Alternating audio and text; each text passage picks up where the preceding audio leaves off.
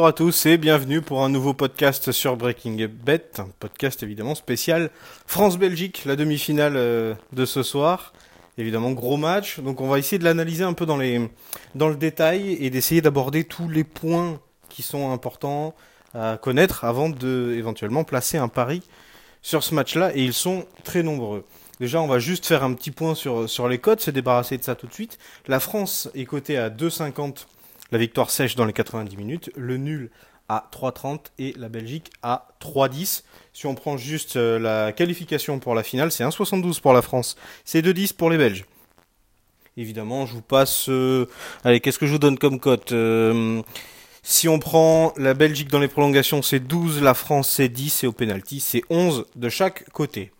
Alors, ce match, avant de, parler en fin de podcast des éventuels paris qu'on va pouvoir prendre, on va essayer d'analyser un petit peu tout. Et il y a beaucoup, beaucoup d'informations, beaucoup de masse et surtout beaucoup d'inconnus dans ce, dans ce match.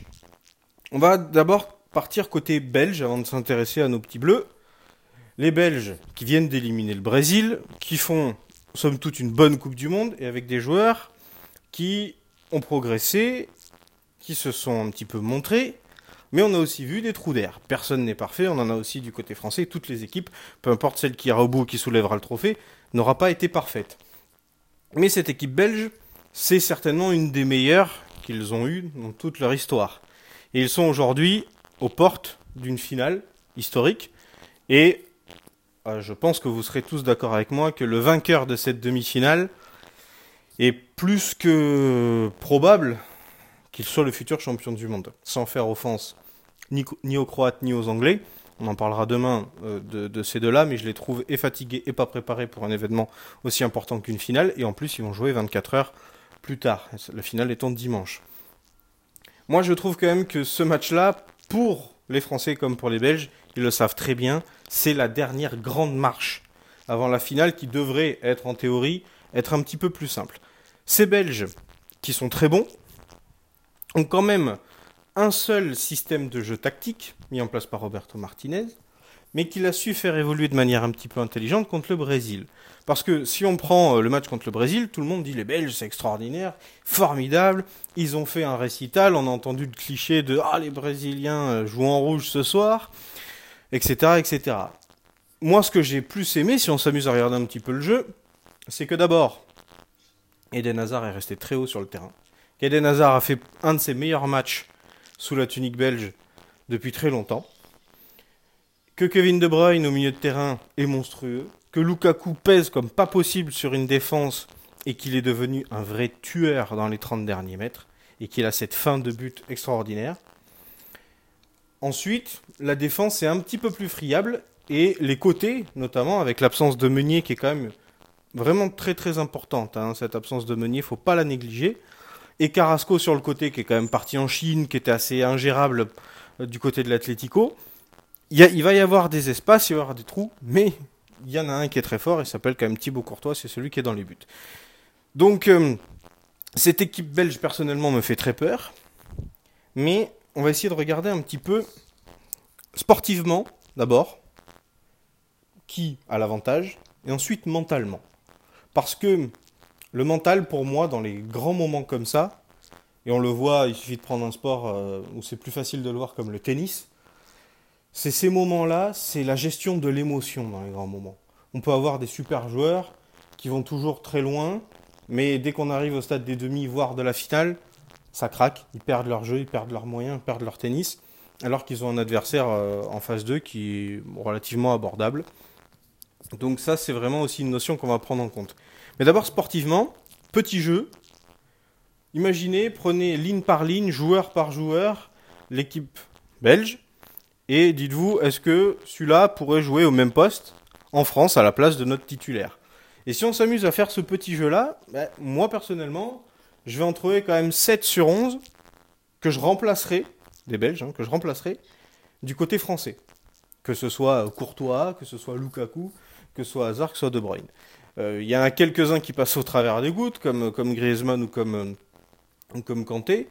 Par exemple, si on je m'arrête sur les gardiens, Lloris, euh, Courtois, vous prenez qui comme gardien? Vous devez choisir un gardien. Personnellement, je prends Courtois. Pourquoi? Parce que il joue dans un plus grand club que, que qu'il a plus de talent intrinsèquement et qu'il a plus l'habitude aussi de gérer les événements importants. Maintenant, une fois qu'on a un petit peu dit ça, moi je trouve que sportivement déjà, normalement, les Belges, aujourd'hui, d'un point de vue sportif, ligne par ligne, joueur par joueur, sont supérieurs, d'un peu, mais sont supérieurs aux Français. Donc ça, c'est la première chose. Deuxièmement, le, mental. Si on s'amuse à prendre encore une fois tous les joueurs, là on fait exactement le même jeu, mais on va parler du mental, l'aspect mental. Carrasco, dans les grands moments, il se fait caca dessus. Lukaku, on l'a pas encore vu dans un grand moment, mais honnêtement, il m'inquiète pas trop. Mais prenons les stars de cette équipe. De Bruyne, Hazard, compagnie. Est-ce que vous avez un souvenir précis de ces mecs-là, brillants dans une phase finale de Coupe d'Europe avec leurs clubs respectifs, étant décisifs pour leur club? Moi pas. De Bruyne et Hazard, notamment, citer vraiment que ces deux grandes stars pour comprendre mon propos, doivent aujourd'hui passer un cap. Contre le Brésil, Hazard a été très bon. Ce soir contre la France, il va falloir que les deux soient très bons, ou en tout cas au moins un des deux fasse un énorme match. Et pour l'instant, de ce que je les ai vu faire avec Manchester City ou avec Chelsea, quand on arrive dans les quarts de finale ou demi-finale de Ligue des Champions, ils sont pas bons. Ils sont pas bons, ils sont pas décisifs, ils sont éteints par l'adversaire ou eux-mêmes sont éteints par l'ampleur de l'enjeu. Ça, c'est un petit plus quand même, je trouve, par rapport aux Français. Parce que si on prend, au contraire, nous, nos Français, ils ont toujours répondu présent dans les grands moments. Que ce soit en sélection nationale ou que ce soit avec leur club.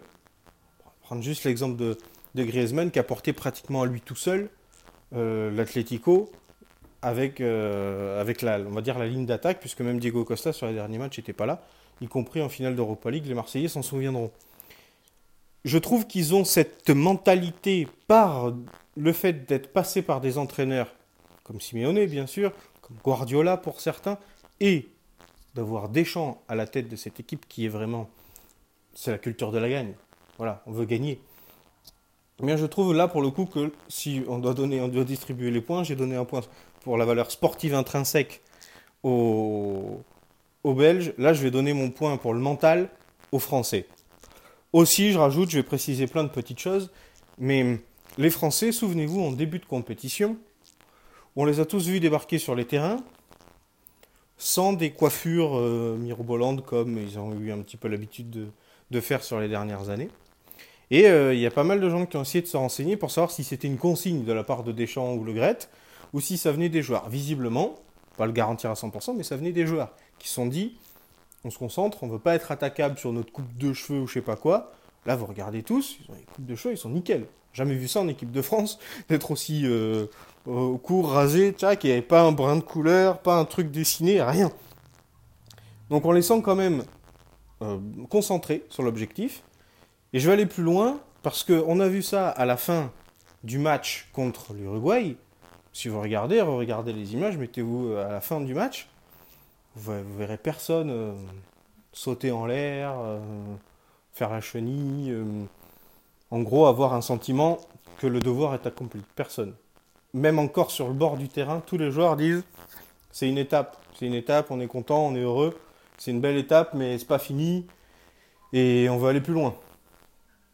À la différence des Belges, qui eux, n'oublions pas, le passé compte beaucoup pour une équipe nationale n'ont rien encore gagné sur la scène internationale, les Belges.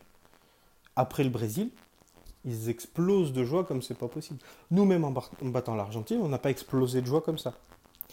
Et il peut y avoir cet effet de décompression qu'expliquent les, experts en, en, psychologie, où pour toi, tu as réussi ton mondial. L'objectif avoué des Belges avant la compétition, c'était de viser le dernier carré. Et après, évidemment, tout est possible. Là, tu, prends un os, parce qu'à la base, tu n'es pas censé prendre le Brésil, sitôt, tu prends le Brésil. Et tu arrives à faire un super match et de taper le Brésil. Moi, je les ai sentis un petit peu enflammés, un petit peu arrivés. Et il faut très vite, parce que le match vient 4 jours après, ça fait seulement 4 jours qu'ils ont joué les quarts de finale. il faut très vite se reconcentrer. Donc là, on n'est pas, je parle pas de récupération physique ou quoi. Vraiment, mentalement, il faut avoir cette hargne pour aller chercher le match. Et j'ai l'impression que les Belges sont un petit peu en dessous. Sont un petit peu en dessous à ce niveau-là parce que, quoi qu'il arrive, le mondial, il est réussi. Alors certains me diront, ouais, mais du coup, ils peuvent être complètement euh, en roue libre et ça les libère complètement. Je ne pense pas. Je ne pense pas parce que quand tu bats le Brésil, favori de la Coupe du Monde, que tu sors Neymar, que tu fais un gros match, tu, ton mondial, il est réussi quoi qu'il arrive. Que tu tombes euh, contre les Français ou les Croates ou, les Anglais en finale. Ton mondial, il est réussi. Parce que tu as un pays où on n'a jamais trop connu ça. Je crois que la dernière demi-finale, c'est 86. Donc ça commence à faire un petit moment. Et évidemment, ils n'ont jamais été champions du monde. Donc est-ce qu'il va y avoir suffisamment d'individualité dans le vestiaire qui vont être capables de dire les gars, on n'a rien fait, on n'a rien gagné? Ce qui est dit du côté français, mais que je n'entends pas trop côté belge, et avoir su remobiliser tout le monde, ça je ne le sais pas. C'est une inconnue, j'ai l'impression comme ça, par rapport aux déclarations, par rapport à ce que je vois, que non. L'autre inconnu qu'on a aussi côté belge, c'est Thierry Henry. Thierry Henry, évidemment légende des Bleus, qui a fait visiblement de la vie de tous les joueurs belges beaucoup pour cette sélection, et notamment pour les attaquants qui les a mieux repositionnés. Lukaku, on parle très bien, on en a déjà parlé. à quel point ça va être important, ses avis, ses conseils pour la, Belgique contre la France. Parce que on compare souvent, mais je déteste comparer les joueurs comme ça, mais on compare souvent Thierry Henry et Kylian Mbappé. On peut au moins rejoindre sur l'explosivité et la vitesse. Et Thierry Henry, qui avait cette qualité-là, lors de sa carrière, a été un peu stoppé parfois par certains joueurs qui l'ont pris, et il a vu comment il a été pris et neutralisé par son adversaire. Et je pense qu'évidemment, c'est une des consignes qu'il aura données à ses défenseurs pour dire voilà comment il faut défendre sur Kylian Mbappé. Il pourra jamais prendre de vitesse, il pourra faire ci, ça, ça et ça.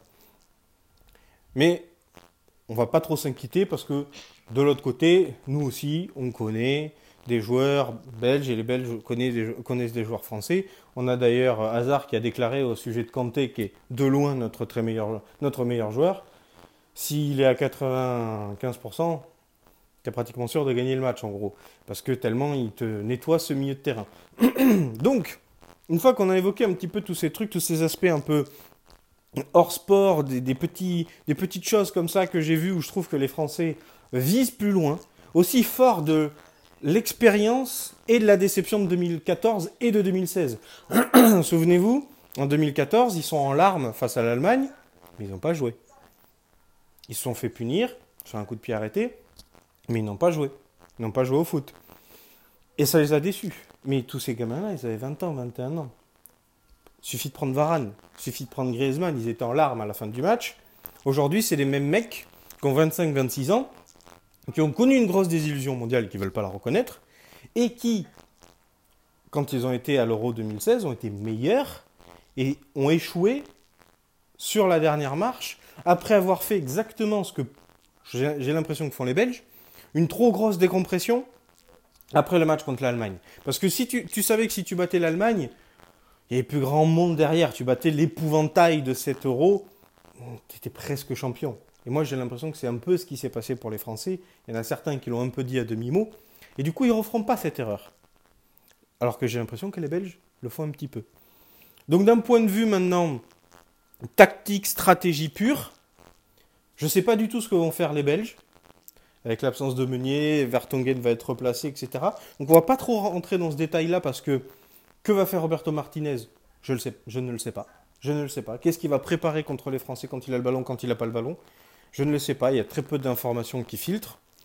Par contre, on sait très bien ce que vont faire les Français. On, change aussi, on en a déjà parlé, de ce jeu de possession de balle. Moi, j'ai quand même l'impression ce soir que les deux équipes ne voudront pas du ballon pour pouvoir se projeter très vite en contre. L'idée de Didier Deschamps, qui va réaligner le même 11 que contre l'Argentine, donc Tolisso va revenir sur le banc et c'est Matuidi qui va euh, reprendre sa place. Donc on a une équipe à vocation défensive et qui va pouvoir contrer. C'est bien et c'est pas bien. Parce qu'avec une équipe à vocation défensive, comme on l'a fait contre l'Argentine, on en a pris 3. Et avec une équipe, je répète, à vocation défensive, on en a mis 4. Une défense très moyenne. Donc, ça, c'est quand même une incertitude assez forte chez nous, Français, parce que ça n'a pas forcément bien marché. Parce qu'on a vu l'Argentine, comme a été coupée en deux, elle a quand même marqué trois buts, même si le dernier, on va dire qu'il compte un peu pour du beurre, parce que les, Français avaient, se sentaient déjà que c'était fini euh, si tard dans le match. Donc, euh, stratégiquement aujourd'hui, qu'est-ce qui va se passer? Les Français, et ça ils seront meilleurs que les Belges, vont laisser le ballon aux Belges. Et les Belges, ils aiment bien quand même toucher le ballon, même si dans leur stratégie de base, eux aussi préfèrent laisser le ballon à l'adversaire. Mais là, je donne aussi un bon point, on va dire, sur le terme du coaching, plus à Didier Deschamps qu'à Roberto Martinez, qui va faire en sorte justement que les Belges aient le ballon pratiquement tout le match, pour ouvrir des espaces à nos flèches de devant. Et aussi, ça fait le double effet qui se coule, empêcher les Hazard, les Lukaku, les De Bruyne, de prendre des espaces. Parce que nous, on va rester dans nos 40 derniers mètres, on va tous défendre le cul par terre, y compris Giroud, dans le but de, de, contre-attaquer très vite. Mais du coup, c'est plus difficile. Et on l'a vu, hein. il suffit de reprendre les matchs de Manchester City et de Chelsea, où jouent les deux, joueurs que je viens de citer. Quand il y avait un bloc très bas en première ligue, les Huddersfield et compagnie, vous regardez, c'est là où ces équipes-là n'ont pas gagné, ont fait un match nul. Mais ils n'avaient pas le talent que l'équipe de France a pour se projeter et aller marquer des buts. Donc c'est une bonne manière d'annihiler quand même, dans des petits espaces, euh, les De Bruyne, les Hazard, ils vont essayer une fois, deux fois. Il y aura Matuidi, Kanté, et toute la défense centrale qui a donné plus de signes de confiance. Moi, je fais une petite parenthèse sur Varane que hum, j'avais commencé à voir meilleur cette année au Real, dans le sens où il prônait des responsabilités beaucoup plus qu'avant, et que je l'ai vu même suppléer un petit peu Ramos. Mais j'ai encore vu ça sur les derniers matchs, je l'ai vraiment trouvé très bon, mais vraiment très bon. Taille patron, comme Griezmann. Griezmann qui se sacrifie beaucoup dans l'équipe parce que c'est un des seuls finalement qui ne joue pas à son poste. Et vous regardez les images, il est parfois même dos au jeu, et il replace tout le monde, il donne les petites consignes. Ça aussi, c'est des signes qui, me plaisent beaucoup. Et donc, quand les, les centres belges vont arriver, la défense centrale, même si Umtiti, parfois, euh, il y a la lumière un peu qui s'éteint pendant 5-10 minutes, et hop, il revient et il redevient excellent, mais il a ses, petites absences parfois, on va tout dégager. Je pense qu'on va tout dégager. Tranquillement, et on va récupérer les pieds, les ballons dans les pieds, dans les 35 mètres, dans les 40 mètres, et se projeter très vite. Donc voilà un peu ce qui devrait se passer. Et là, du coup, on arrive vraiment dans le cœur du jeu. Eh bien, je pense que celui qui va marquer en premier va prendre une grosse option sur la qualification. D'abord, j'estime que si les Belges marquent en premier, je pense que c'est fini pour nous. Je pense. Parce que cette équipe belge, là pour le coup, si sur un coup de pied arrêté ou quoi, parce que ce fameux match contre le Brésil, la Belgique fait un bon match, mais la Belgique fait un bon match sur la première mi-temps et encore sur la première demi-heure. Et a la chance de marquer un but, même si c'est contre son camp, qui change complètement la physionomie du match tout de suite. Ça, c'est important. Et derrière, ils peuvent dérouler et prendre en compte. Et la défense brésilienne n'est pas la défense française. J'estime la défense française un peu meilleure. Malgré tout, si la Belgique marque très vite, je ne vois pas comment nous qui allons être obligés de faire le jeu, Là, ça la seule fois qu'on l'a fait, c'est contre l'Argentine, ça s'est bien passé. Mais ils avaient une défense catastrophique. Là, les Belges, c'est quand même aussi un petit peu plus costaud en défense. Donc, euh, l'effet va s'inverser, on va être obligé d'attaquer, et derrière, on peut prendre la marée. Parce que là, les espaces, les De Bruyne les Hazard, ils vont les bouffer. Ils peuvent nous placer un but facilement en contre, et le match, il est fini. Donc, vraiment priorité à celui qui marque en premier. Parce que nous, si c'est nous, ce que je souhaite, qui marquons en premier, coup de pied arrêté ou dans le jeu, peu importe, on est quand même une bonne équipe d'épiciers, mais propre. C'est-à-dire qu'on provoque un peu l'adversaire, on les fait sortir un peu de leur match. On a cette petite grinta un peu à la, sud-américaine qui a influé Deschamps, qui est incarné aussi par euh, Lucas Hernandez, par exemple, que j'aime beaucoup, et qui s'est vraiment révélé, et que, j'avais joué avec l'Atlético, que je, trouve vraiment qu'il a pris ce, style-là de, de, Simeone, où il fait tomber, il fait péter les plombs à ses, à ses adversaires, mais sans tomber lui dedans. Et on va hacher comme ça le match tranquillement. Et si on compte, on peut en replanter un deuxième. Ça se passera à peu près comme ça. Donc ce match-là, il va vraiment se jouer sur des détails et sur les erreurs. Et à l'image d'un tennisman, Didier Deschamps, en général, gagne aussi ses matchs, fait gagner à ses équipes les matchs en faisant moins d'erreurs que l'adversaire. Ça, c'est vraiment une constante très forte qu'on a, qui est, bien, ça peut être une bonne stratégie, où on va pas aller chercher d'enrouler pleine lucarne ou quoi, on va faire simple, des gestes simples, et faire peu d'erreurs, peu donner de, cartouches à l'adversaire, et nous en prendre une, qui ne sera pas forcément la plus belle, mais ça va suffire à gagner. Je le conjugue ça avec les gardiens, j'en parlais en début. Courtois, il a quand même des défauts. Si vous regardez tous les buts qu'a pris Thibaut pour Courtois, c'est au ras du sol. Parce que il est grand, il fait 1m99. Tous les ballons qui seront tirés à mi-hauteur et plus, donc on va dire les beaux ballons bien placés, y compris dans la lucarne, il vous les sortira pratiquement tous. Sur coup franc, dans le jeu, il vous les sortira pratiquement tous. Main opposée, il est injouable. Par contre, il a le défaut de ses qualités. Étant grand comme ça, il a beaucoup de mal à aller vite se coucher au sol. C'est normal. Il faut faire le petit pas sur le côté et venir vite se coucher au sol. Il a une grande carcasse. Donc c'est plus difficile. Donc j'espère aussi que euh, le staff des Bleus, mais évidemment si moi je l'ai vu, eux ils doivent l'avoir vu 100 fois, ont donné comme indication aux joueurs, s'ils doivent frapper, c'est de frapper ras du sol et vif. Ça sert à rien d'aller chercher des balles trop compliquées. Et c'est pour ça que je vous dis qu'il est fort probable que si l'équipe de France gagne ce match, c'est en faisant moins d'erreurs que la Belgique, en étant mieux préparé sur un plan, point de vue mental que la Belgique, en ne se sentant pas arrivé, que le mondial n'est loin, loin d'être fini, que cette étape elle est importante, et de marquer notre petit but de raccro qui nous met dans le bon sens de la marche, fait douter encore plus l'adversaire, qui va se casser les dents sur un bloc fort et qui peut prendre un but en contre. Et ce scénario-là peut arriver des deux côtés, avec la différence que les Belges, eux, vont essayer de marquer très vite pour changer le cours du match, mais vont faire des erreurs, feront plus d'erreurs que, les Français. Et c'est ça qui fait que ça pourra être un match quand même qui va être globalement fermé et qui, qui aura peu de...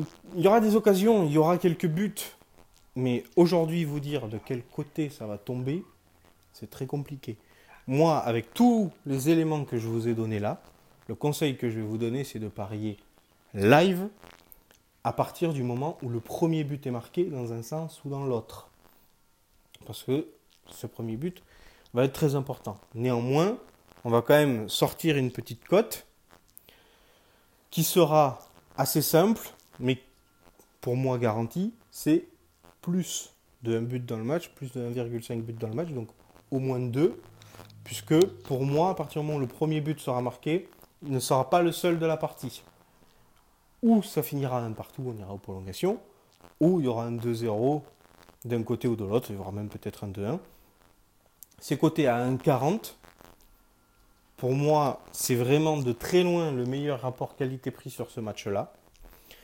Je pense que peu suivront mon conseil parce que on va beaucoup aujourd'hui parier avec le coq sur le cœur, sur la poitrine. Et c'est une erreur. Faites très attention.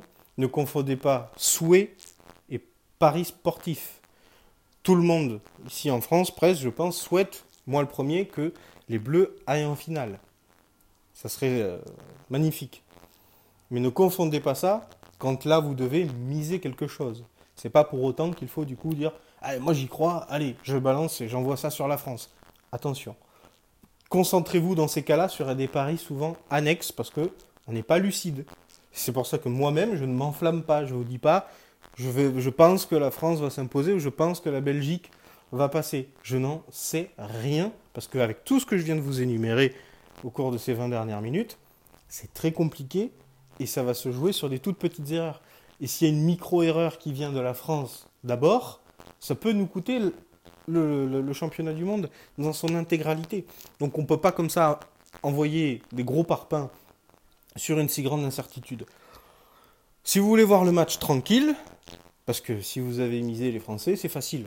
Vous avez, misé les Français, vous êtes content, vous prenez votre bière, vous regardez le match et vous espérez que la France gagne et vous gagnez aussi de l'argent. Pour certains qui vont miser la Belgique, parce qu'ils disent ah, quand même c'est belge, c'est costaud, ça a éliminé le Brésil, sans faire d'analyse poussée, ils ont le cul entre deux chaises, parce que euh, si les Belges ils, marquent, ils vont faire quoi? Ils vont célébrer, parce que ah, ils vont peut-être gagner de l'argent, en même temps les Français ont perdu. Prenez un pari annexe, prenez un nombre de buts, point. Ça vous, permet de profiter du match tout en ayant vos paris qui peuvent quand même passer. Voilà le petit conseil que je peux vous donner aujourd'hui. Je vais vous proposer des choses un peu plus bandantes demain pour la deuxième demi-finale avec tout autant d'informations. Évidemment, je vous souhaite un bon match. J'espère vous retrouver demain pour vous dire on est en finale. Ça serait super. Et en attendant, portez-vous bien, suivez bien le match, essayez de regarder un peu tout ce que j'ai cité dans, dans, dans, dans ce podcast. Sur le terrain ce soir, vous verrez, ça vous aidera aussi pour les paris live dans la compréhension de, du déroulé de ce match-là. Je vous dis donc à demain, bon match, salut